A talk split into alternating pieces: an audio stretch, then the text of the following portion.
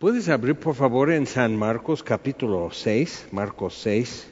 Capítulo 5 termina otra vez en Capernaum, ah, resucita a la hija de Jairo, es donde la mujer con flujo de sangre también es sanada, regresando ellos del otro lado del mar de Galilea, en Gadara, donde el endemoniado Gadareno.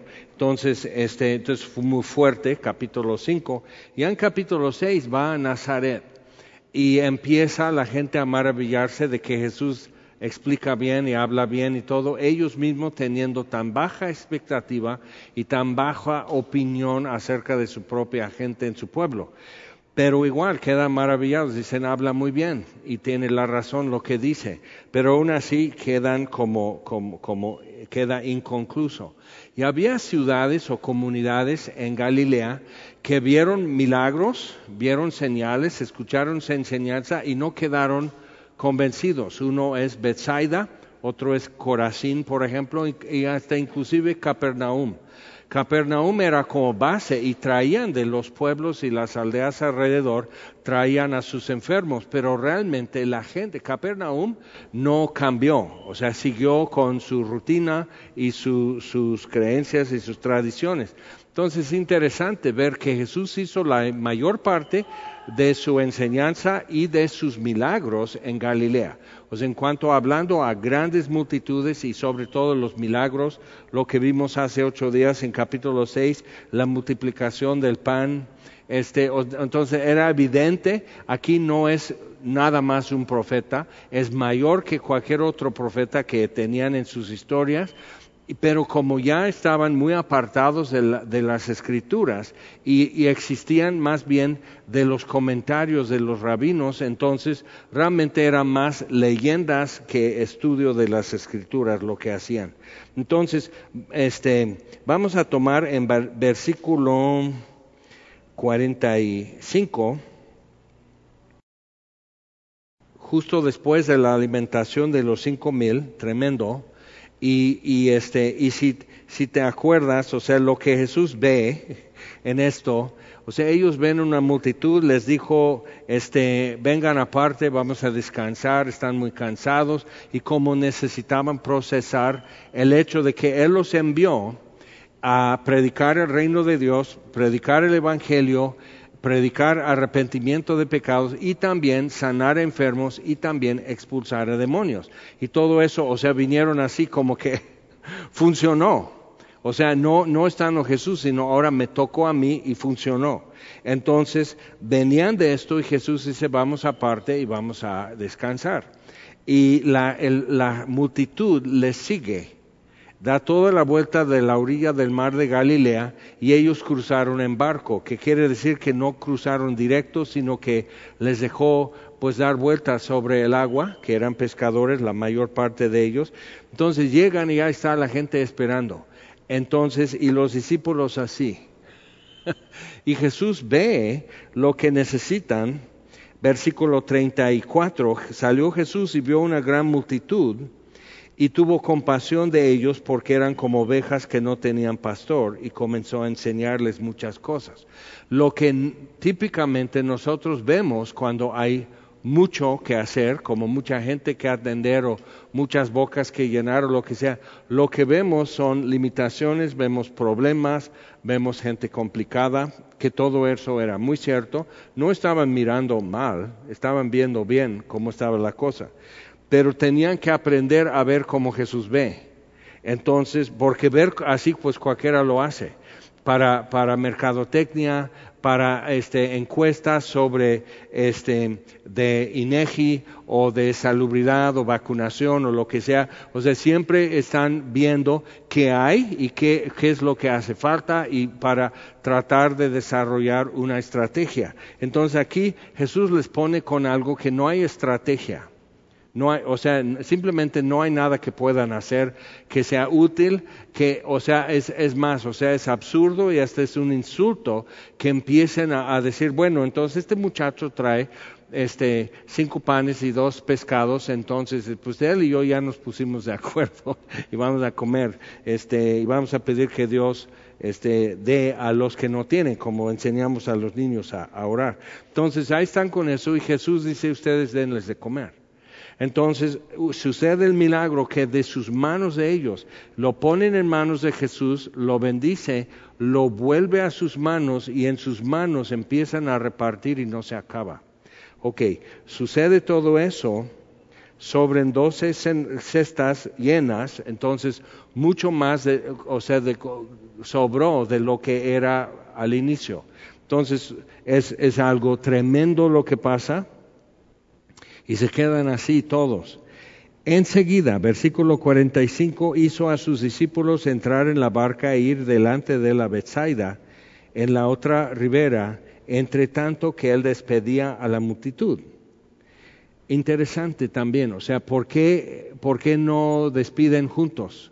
Él tiene un plan, bueno, dos planes. Uno es que él va a subir al monte a orar él también estaba cansado, entonces él enseñó muchas cosas, luego estaban atendiendo a la gente, todos comieron, todos se saciaron, pero es un gentío. Entonces, este, él se fue al monte a orar, él despidió a la multitud de ellos ya que crucen. Ahora piensa, o sea, ellos tienen que obedecer, pero cualquiera diría, ¿y tú cómo vas a llegar? no, o sea, ¿cuál es tu plan? pero están como em, empezando a aprender que eh, no tienes que preguntar a Jesús cuál es su plan. Entonces, dice, después que los hubo despedido, interesante, o sea, ya, eh, ya es tarde, por eso decían, despídelos de una vez y mejor les dio de comer Jesús. Entonces, les despidió porque tenían que llegar a sus casas. Y yo me quedo así, ¿qué les dijo? ¿Qué les dijo? O sea, pues este, en el nombre del Patri, Fili, Espíritu, o sea, ¿qué les dijo? Entonces, o sea, ¿qué, o sea, pero no nos dice. Tenías que haber estado. Entonces, este, los despidió, pero vamos a poder sospechar algo. Al venir la noche, la barca estaba en medio del mar y él solo en tierra. Y viéndoles, remar con gran fatiga, acuérdate, ya estaban cansados. Van todo el día así, sin ruido, sin gente y todo sobre el agua.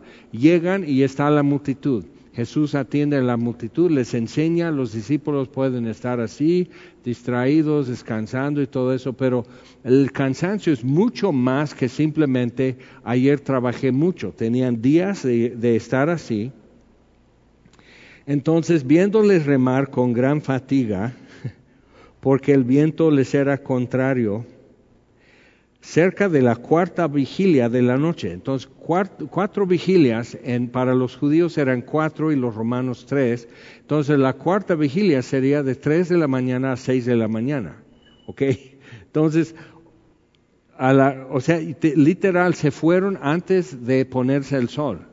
Ya llevaban vamos a decir, nueve horas tratando de avanzar. Y no es tan enorme ese lago de Gesenaret que llaman Mar de Galilea, pero es un lago, no es tan grande. Entonces llevan nueve, nueve horas. O sea que simplemente no hay forma de remar tan rápido porque el viento está empujando el barco. Aunque quiten velas y estén remando, eh, simplemente sus cuerpos sirven de resistencia para que el viento empuje. Entonces están con eso, fatigados o sea, igual, o sea, nomás digo, ¿nunca has estado así? Jesús dice, ve por aquí, entonces vas y estás haciendo según su voluntad y todo eso, pero todo es contrario y tienes que seguir remando, tienes que hacerlo. Y, muchos han dicho en el pasado, pues es porque Jesús no estaba con ellos en el barco, sí, pero aguas, porque ellos les obedecieron, él, les dijo, ustedes adelántense, entonces sí estaban en su voluntad, aunque él no estaba en el barco. Entonces no tienes que empezar con algún misticismo, que si la sangre de Jesús, si proclamamos la sangre de Jesús en, en, la vela, en eso, en el timón, o sea, no puede pasar mal. Cuidado con eso, que la mera presencia de Jesús físicamente, y ellos tenían que aprender cosas acerca de eso. Ya habían visto que si Él les dijo, ve y predica el reino, ve y predica el, Evangelio, echa fuera demonios, sana enfermos, que van a poder hacerlo, y lo hicieron y, y comprobaron. Entonces sí tenemos que tomar en cuenta, estaban haciendo su voluntad, pero todo iba en contra. Y sí tenemos que tomar en cuenta que eso sucede, papá. Estás haciendo lo que Él dice y todo va en contra. Entonces, dice, cerca de la cuarta vigilia de la noche vino a ellos andando sobre el mar y quería adelantárseles. Eso es otro que ellos llevan como nueve horas, ¿ok? Remando contra el viento y no, literal, no, no avanzan. Pero Jesús caminando les, ya les está rebasando. Pero, otra vez, ¿qué es lo que eso hace? Mínimo, si hay mucho viento, no es el mar, el océano, el mar, pues como decimos, no hay como ondulación y la marea y todo eso, es un lago. Y si no hay viento es como un espejo. No, no es gran cosa. Pero si el viento es contrario, probablemente sí hay, sí hay olitas o algo así. Pero eso, o sea, eh, las olas no te empujan, el aire te está empujando. Y el barco, no tienes que pensar que es como barco de vapor y alto o como el Titanic de ocho pisos o algo sino es una, es una lancha muy ancha, no muy profundo en, como nave. Entonces, literal, lo poco que está fuera del agua y sus torsos es todo lo que necesitan. Doce hombres remando y el, viento les está empujando para atrás. Pero entonces Jesús viene caminando, que quiere decir que Él hace mayor tracción caminando sobre el agua. ¿Cómo sería caminar sobre el agua? que es líquido. O sea, o sea, o sea ¿cómo agarra tracción? ¿Cómo el viento no le empuja a Jesús y a ir deslizando sobre el agua si es agua? No te preguntas eso, nomás soy yo el loco. Entonces, o sea, eso está pasando y ellos están, ¿qué es esto? Y dice, quería adelantárseles. ¿Para qué? ¿Por qué nomás dice, esperen y sube al barco? No sabemos por qué les iba a rebasar. No sabemos, no nos dice. Entonces podemos em, em, imaginar y podemos hacer conjeturas o algo así, pero realmente no sabemos. Pero es curioso, ¿no? Entonces va rebasando, viéndoles ellos, viéndole ellos andar sobre el mar, pensaron que era un fantasma. Acuérdate, o sea, tenían su, fe, las promesas a, los patriarcas y todo eso, tenían, eh, todo, eso era su fe y la liturgia y los sacrificios y el sacerdocio y todo, tenían eso más leyendas, ¿ok? Leyendas y mitología cultural de, de su pueblo y de alrededor, entonces piensan que es fantasma. Entonces es la llorona o sea, yo conozco gente que pues mi tío andaba borracho, alguna vez ya taparon todos los, los apantles en Tehuacán, pero dice, mi tío andaba borracho por el panteón una noche, tienes que saber que en aquel entonces andar borracho por el panteón estás perdido, el panteón no estaba, estaba lejos. Entonces, que está así y vio una mujer vestida de blanca y pasó encima del apantle. y es la llorona y se quedó privado de miedo y bueno, así. Entonces ellos, o sea, son leyendas. Entonces ellos eh, piensan que es un fantasma y gritaron, que ya es el colmo, porque eso es, o sea, cuando ves eso, pues ya es la calaca y nos vamos a morir. Es, es, es una señal. Entonces están con eso porque todos le veían y se turbaron si no más tú ves es porque es tu muerte. Pero si todos ven es que ya nos toca a parejos y eso es lo que creían y se turbaron. Pero enseguida habló con ellos y les dijo, tened ánimo, soy yo, no temáis. Y subió a ellos en la barca. Otra vez, ¿cómo sería eso? O sea, tienen que dejar de remar porque si no le pegan, o sea, con, las maderas. Entonces tiene que dejar de remar, el barco se va así, le ayuda, o sea, ¿cómo sería? Él nomás llega así y vámonos y sube al barco, le tienen que echar mano, tiene, o sea, se cae sobre ellos. Nunca te pones a pensar en eso, ¿cómo sería eso? Nunca has subido simplemente en un flotante, en una alberca. Trata, o sea, después de 35 años, si estás sobre una, un colchón o algo que flota en la alberca y trata de bajarte de eso. No hay dignidad ya. De un niño lo hace así, pero después de 35 años ya es vergonzoso. Entonces y se voltea y casi te ahogas, el perro se echa a la alberca también y todo es un circo. Entonces están con eso, sube a la barca y se calmó el viento. Y ellos se asombraron en gran manera y se maravillaban porque, versículo 52, y ahí es donde entro yo, porque aún no habían entendido lo de los panes, lo que acababan en el día de ver, por cuanto estaban endurecidos sus corazones. Ahora, el fin de semana fuimos a Tehuacán y era como el servicio ya oficial de inauguración de Calvary Chapel Tehuacán. Y hay mucha historia para nosotros en eso y muchos de los que son parte de esa historia eh, asistieron y ahí estuvimos juntos, fueron pastores de Puebla a Pisaco, este, llegaron hasta de Oaxaca, este, inclusive acompañar tehuacaneros, obvio, entonces estamos con todo eso. Y simplemente viene Carlos y dice, este, bueno Jaime, ya vamos a comenzar, vamos a orar. Como hacemos antes de un servicio, entonces aquí nos hicimos, oramos, empecé a llorar. y dice, ay, no, pues cuéntame algo que me sorprenda. Pero, pero no, o sea, simplemente así, así me entró una congoja de mí mismo porque me di cuenta que Dios es bueno y no estoy acostumbrado. Como que resisto su bondad y su, su benignidad y su, su, su bendición y su gracia y misericordia, no estoy acostumbrado como que no, no, no, gracias, gracias. ¿Por qué? Porque luego va a decir que soy muy pediche o, ya lo va a retirar o cuando ya te acomodas Dios se desaparece o bueno, mil razones. Pero me di cuenta, mi corazón está endurecido en aquello, de que algo, que, que será que Dios en verdad ama a Tehuacán. Entonces dije, híjole, mi corazón está endurecido. Dolor, heridas, cansancio, desilusión, muchas cosas. Pero entonces tú puedes hacer tu lista y decir, ¿dónde está mi corazón endurecido? De manera que Dios puede estar haciendo algo delante de mis ojos y no creo. Ya está, estoy espantado.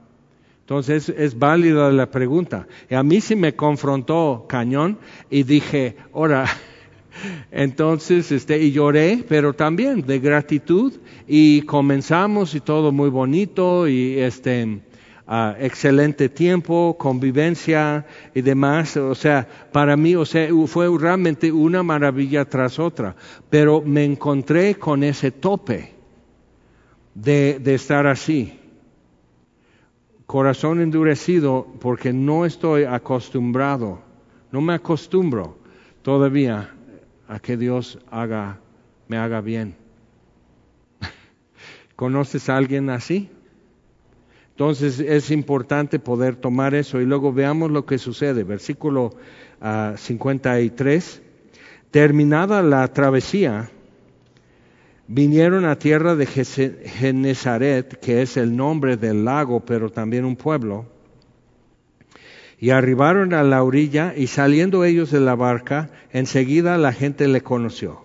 Y recorriendo toda la tierra alrededor comenzaron a traer de todas partes enfermos en lechos a donde oían que estaba. Entonces imagínate, la gente que no está enferma, la gente que está bien, pero quiere ver, quiere ver a Jesús, le siguió y fueron a un lugar donde no había nada y escucharon su enseñanza. Se hizo tarde, Jesús los alimentó.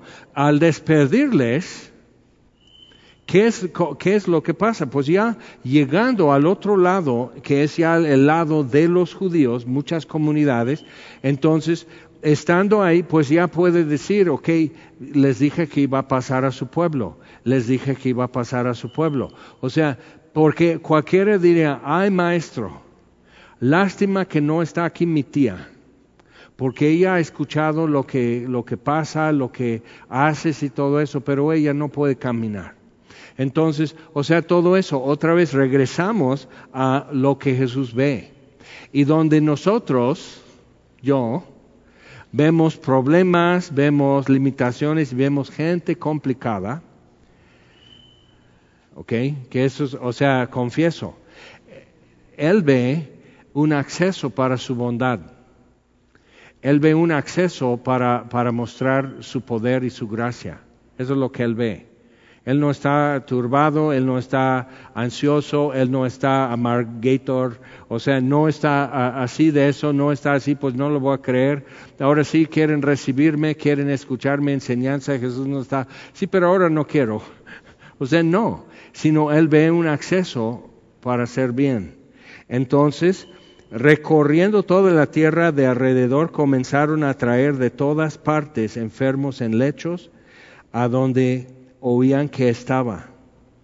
Y donde quiera que entraban, aldeas, ciudades o campos, ponían en las calles a los que estaban enfermos y le rogaban que les dejase tocar siquiera el borde de su manto. ¿Cómo se difundió eso?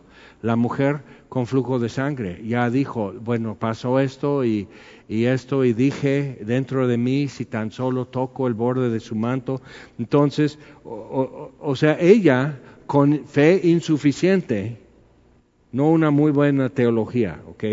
Ella pensando mal de Jesús, pensando mal quizás de sus su respuesta, su reacción, ella mal eh, y, con una fe no muy buena, este, recibió un milagro de Jesús y Jesús, le dijo, no temas, ve en paz, tu fe te salvó. Entonces ella está con eso. Pero otros alrededor oyeron la versión, que no, alguien me tocó porque salió poder de mí. ¿Cómo sería eso? ¿Qué es lo que Jesús siente? ¿Toques eléctricos? ¿Hormigueo? ¿Qué es lo que Jesús siente? Salió poder de mí. No sabemos, simplemente Él lo observó. Entonces, todo eso sale y hay un gentío y enseguida Jesús va a casa de Jairo y resucita a su hija que apenas se murió. Entonces eso en Capernaum la gente está así. Llegan a Genezaret y esta mujer, o sea, todo lo que hizo Dios en su vida, ya sabían todo alrededor. Ya no en Capernaum, sino quién sabe hasta dónde llegó la versión y el reporte de lo que Jesús dijo. dijo. Entonces, mira, para no quitarle tiempo, nomás estamos así y están así, este, a ver tía, y levantan su mano para que pasando e-, él toque su manto y la tía queda sanada.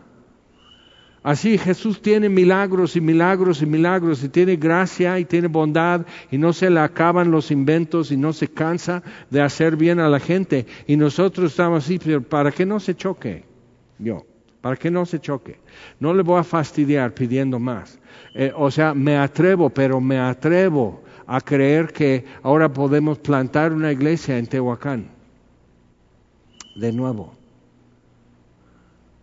Y me, doy cuenta por qué sientes que requiere mucho valor eso y que estás así como y que haz lo que edito, que nadie se dé cuenta, eh, este, y tenemos que hacerlo casi en secreto.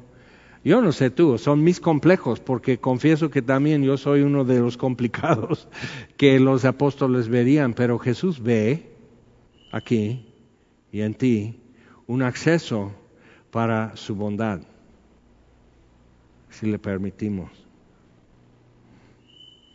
Le rogaban que les dejase tocar siquiera el borde de su manto y todos los que le tocaban quedaban sanos.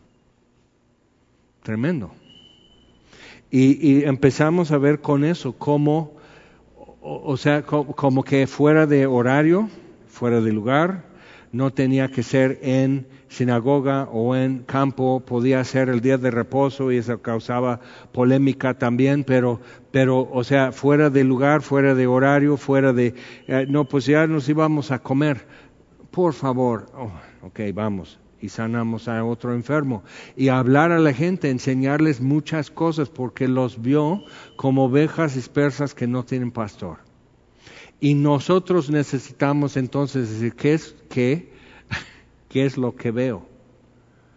Necesito ser honesto conmigo mismo y decir qué es lo que yo veo. Entonces anduvimos el fin de semana en Tehuacán y dando la vuelta así por por el Zócalo y chavos salen de la escuela a mediodía y pasan ahí, compran dulces, este, ven a la novia, pasan un rato con sus amigos. Y viendo todo eso, o sea, mi corazón empezó a latir más. viendo, viendo, viendo, viendo, y subiendo y bajando por todos lados, lo que yo vi es una ciudad después de 42 años desde que primero llegué, sin Jesucristo, ovejas dispersas y sin pastor. Entonces, o sea, ¿qué es lo que Jesús ve? ¿Qué es lo que yo puedo ver? ¿Qué es lo que tú puedes ver?